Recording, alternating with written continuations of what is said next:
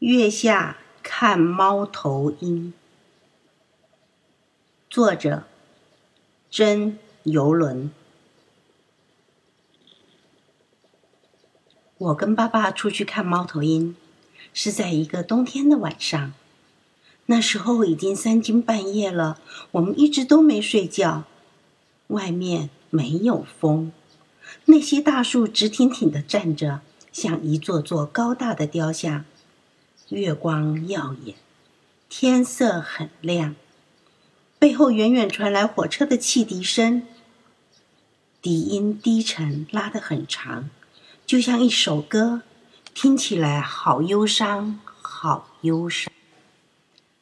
爸爸早就把我的毛线帽拉低，盖住我的耳朵，但是隔着帽子，我还是听得到声音。农场里的一只狗。跟着汽笛叫了起来，接着第二只狗也叫了。火车和狗齐声歌唱，唱了好一阵子。闹声消失以后，四周静极了，就像在梦里。爸爸还有我一直向树林里走去。我们沙沙沙地踩在松脆的雪，留下小小的灰色脚印。爸爸在地上拖着长长的影子，我的影子却又短又圆。隔不多久，我就得奔跑几步才能跟得上爸爸。我那又短又圆的影子也跟着我跌跌撞撞。但是我没有喊累。出去看猫头鹰就得保持安静，爸爸一直就是这么说的。我盼望跟着爸爸。一起去看猫头鹰，已经盼望好久好久了。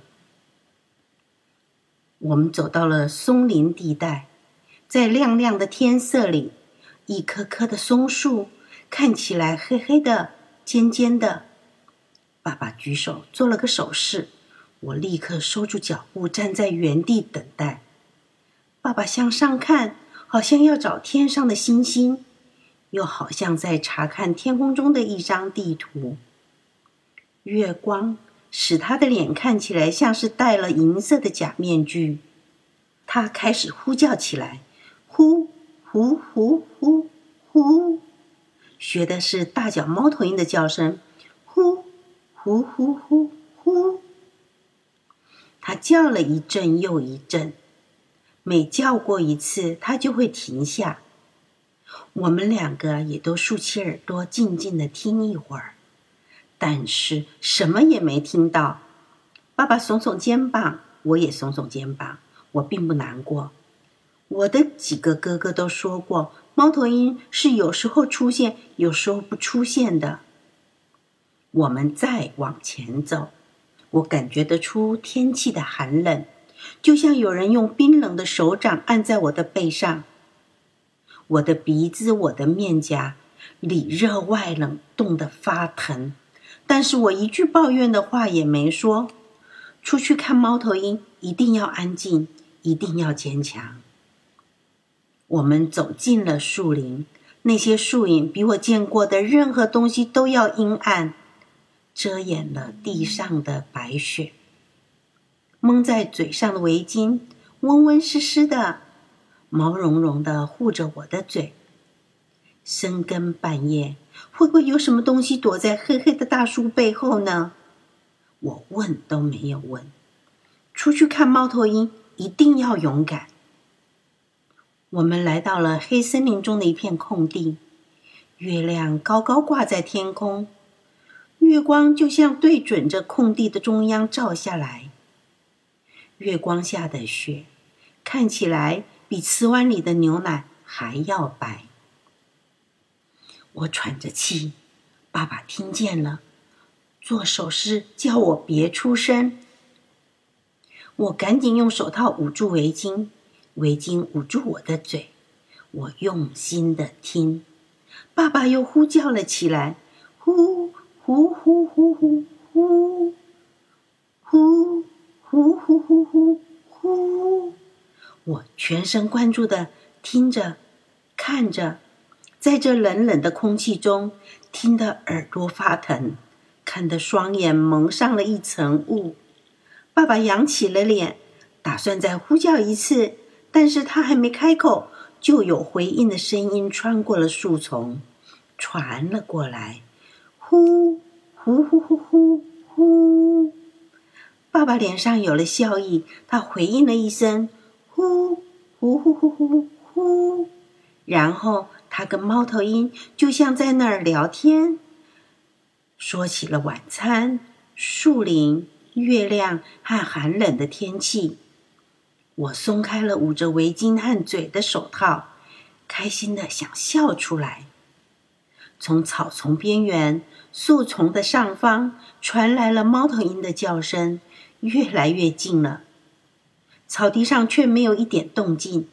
突然间，一个猫头鹰的影子从地上的大树影里分离开来，向着我们的头顶飞过来。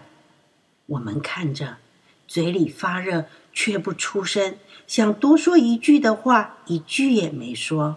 飞过来的黑影又发出了叫声。爸爸拧亮了他的大手电筒，正好照到那只刚要停落在树枝上的猫头鹰。我们跟那只猫头鹰，你看我，我看你，看了一分钟，三分钟。或者足足看了一百分钟也说不定。后来，那只猫头鹰就扇动着它的大翅膀，从树枝上飞升了，就像一道无声无息的黑影。它飞回了树林里去了。爸爸对我说：“该回家了。”我知道我可以说话了，也可以放声的笑了。但是在回家的路上，我一声不响，像一道影子。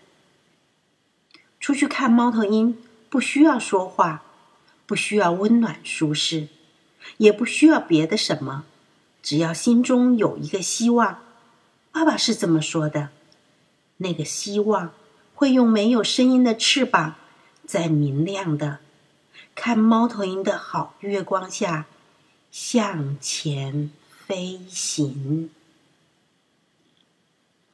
这个故事就说完了。小鱼儿故事屋，把故事用声音带到孩子耳边。请关注“小鱼儿故事屋”微信公众号，里面有许多惊喜等着你。